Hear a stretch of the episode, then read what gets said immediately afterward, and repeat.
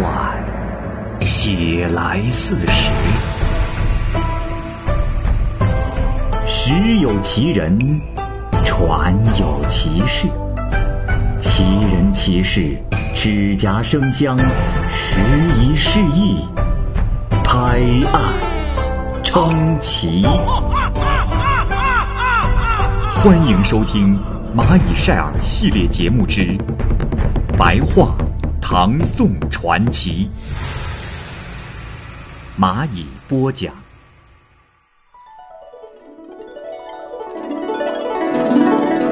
南柯太守传》，原著作者李公佐。下集。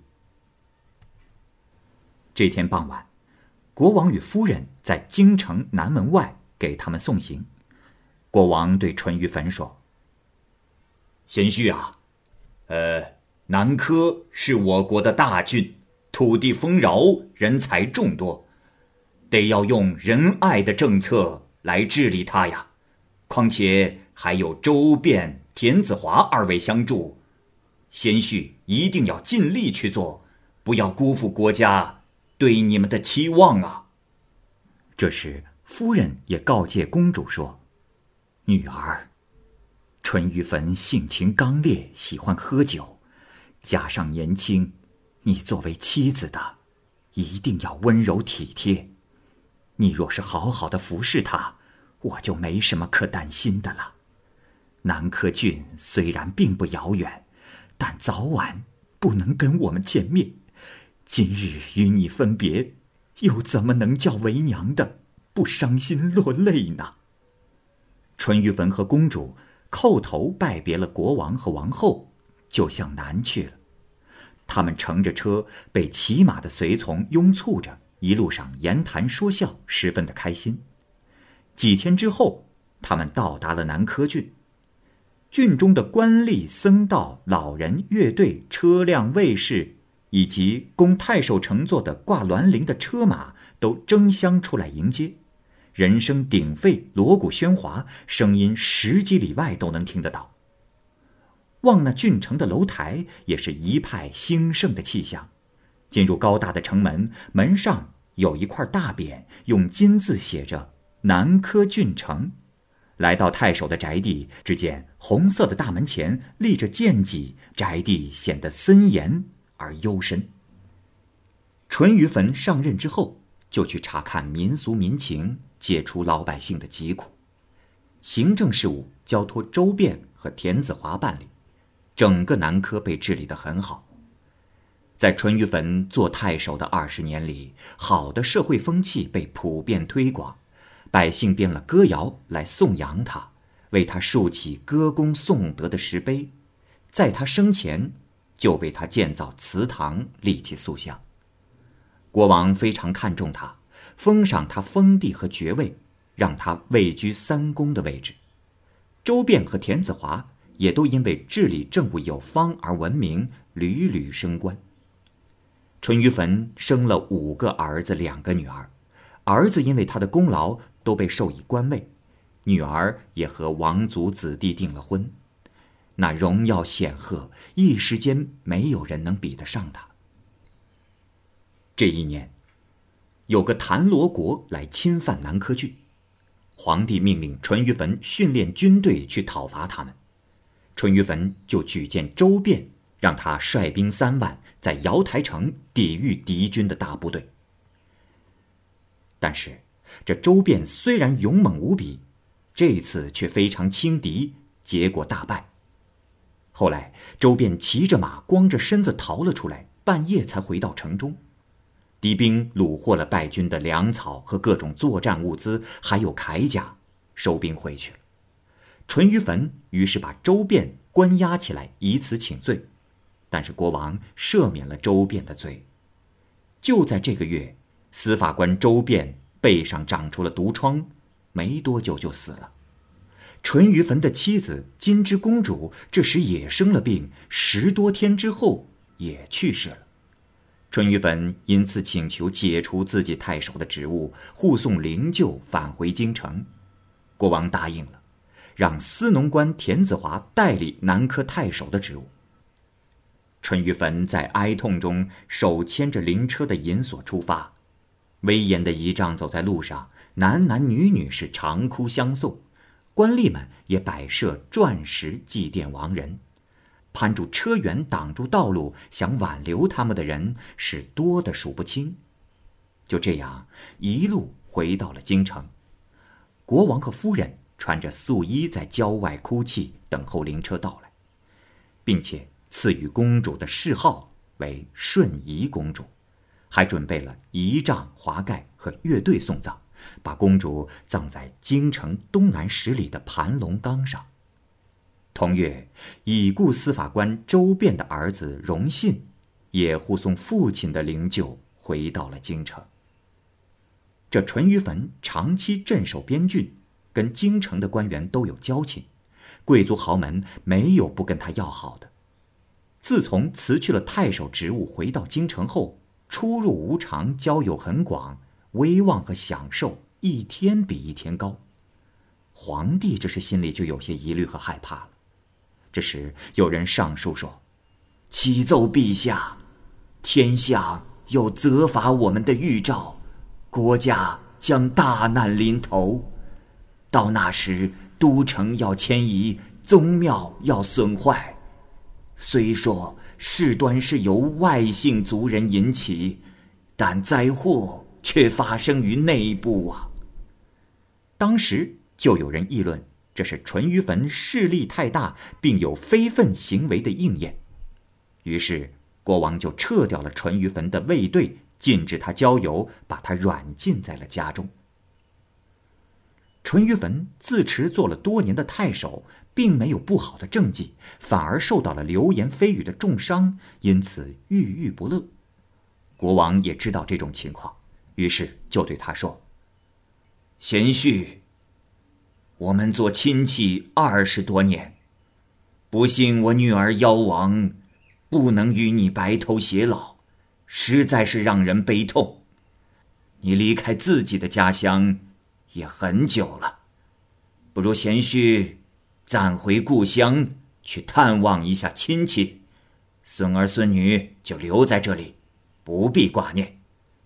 三年以后，一定会派人去接你来。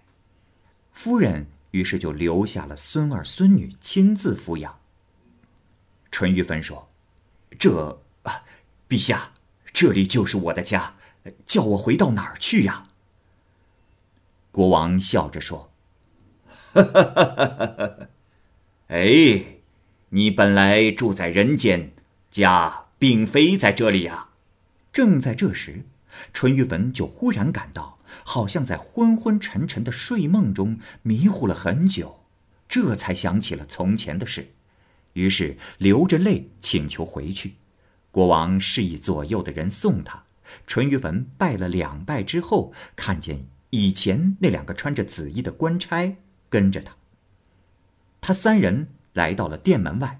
淳于棼发现为他准备的车子很是简陋，身边的那些亲信随从一个也没有，心中感叹又觉得奇怪。他上车走了几里路，便出了大城，还是当年来时的那条路，山川原野依然如旧。送他的那两个官差毫无威严和声势。淳于棼心里是更加的不高兴，他呀就问官差说：“咱们何时才能到广陵郡呀？”那两个官差是只顾歌唱取乐，过了很久才回答说：“啊，大人莫急，哎，就快到了。”过了一阵，就走出了一个洞穴，淳于棼看见了本乡的里弄，竟跟从前并没有什么大的不同。不禁伤感的流下了眼泪。两个官差领他下了车，进了门，走上台阶。这时他发现自己的身体躺在厅堂下东面的屋里。淳于棼非常惊异害怕，也不敢靠近。两个官差大叫他的姓名好几声，这时他才醒了过来。他看见家里的小仆拿着扫帚在打扫庭院，两个客人。在床边洗脚，夕阳还没有从西墙那边落下，杯中喝剩下的酒在东窗下闪着青光。梦是这样的短暂，却好似已经过了一生似的。淳于棼醒来后，暗自的感慨，就叫两个客人过来，把梦中经历的事情告诉了他们。这二位也是十分的惊讶，于是跟淳于棼一起走出来，寻找槐树下的那个洞。淳于棼指点说：“啊，大家看，此处就是我梦中进去的地方。”这两个客人说：“可能是狐狸精和树妖在作怪。”淳于棼就叫仆人拿来了斧头，砍掉弯曲的树干，决断参差的树根，寻找洞穴的根源。就在离这个洞穴的一丈多远，有一个大洞，与这个洞穴相通。树根下明朗通透，可以放得下一张床。这树根的上部啊，推着土垒成城郭台殿的样子，还有不少的蚂蚁隐藏在其中。中间有一个小台子，颜色近似丹砂，两只大蚂蚁住在上面，白色的翅膀，红色的头，大约三寸长。旁边有几十个大蚂蚁护卫着他们，其他蚂蚁呀也不敢靠近。这就是他们的大王了，而这个洞穴也就是淮安国的京城。接着，他们又挖到了一个洞，直通到南面的枝丫上，大约四丈远。一穴曲曲折折的到了正中间，也有土城小楼，也有很多的蚂蚁住在里面。这。就是淳于棼治理过的南柯郡了。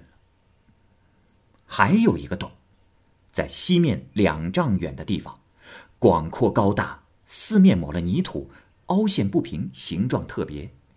当中呢有一个腐烂的乌龟壳，大如斗，因为积在里面的雨水浸润，以致小草丛生，十分的茂密，掩映并遮盖着乌龟壳。这儿啊，就是淳于棼打猎的灵龟山了。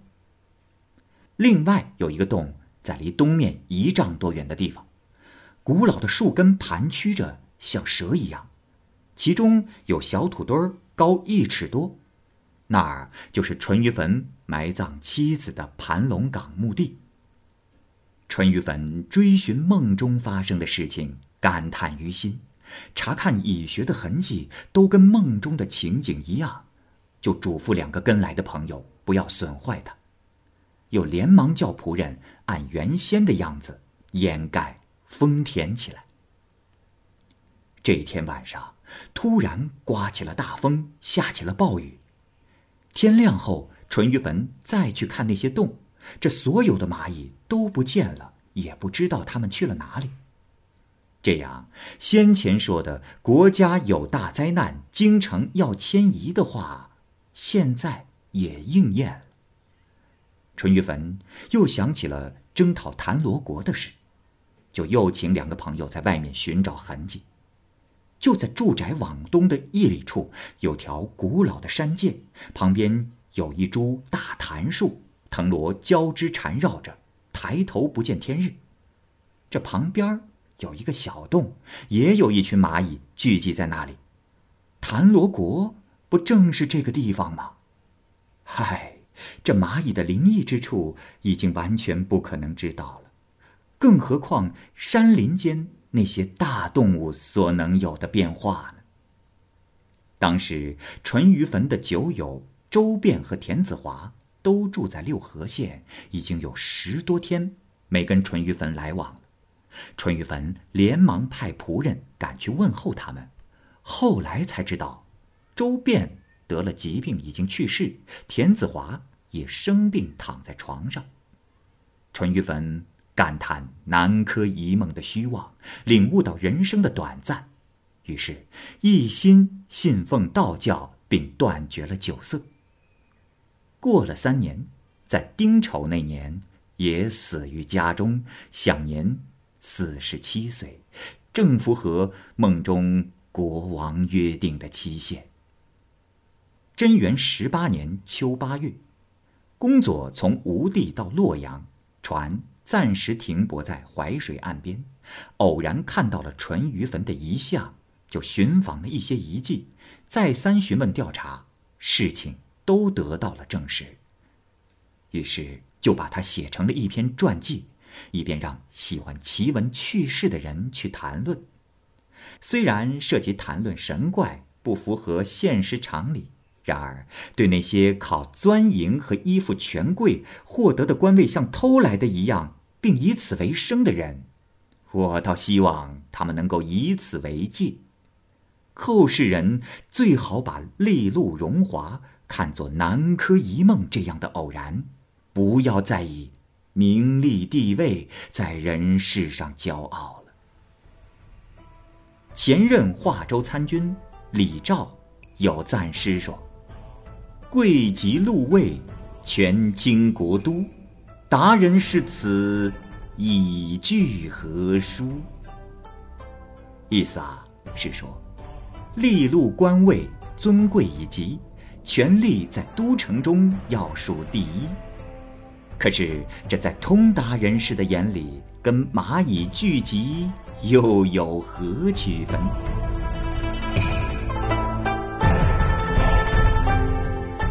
好，这个故事就先讲到这儿。欢迎您继续关注《蚂蚁晒尔》系列故事《白话唐宋传奇》。感谢您的收听，我是蚂蚁。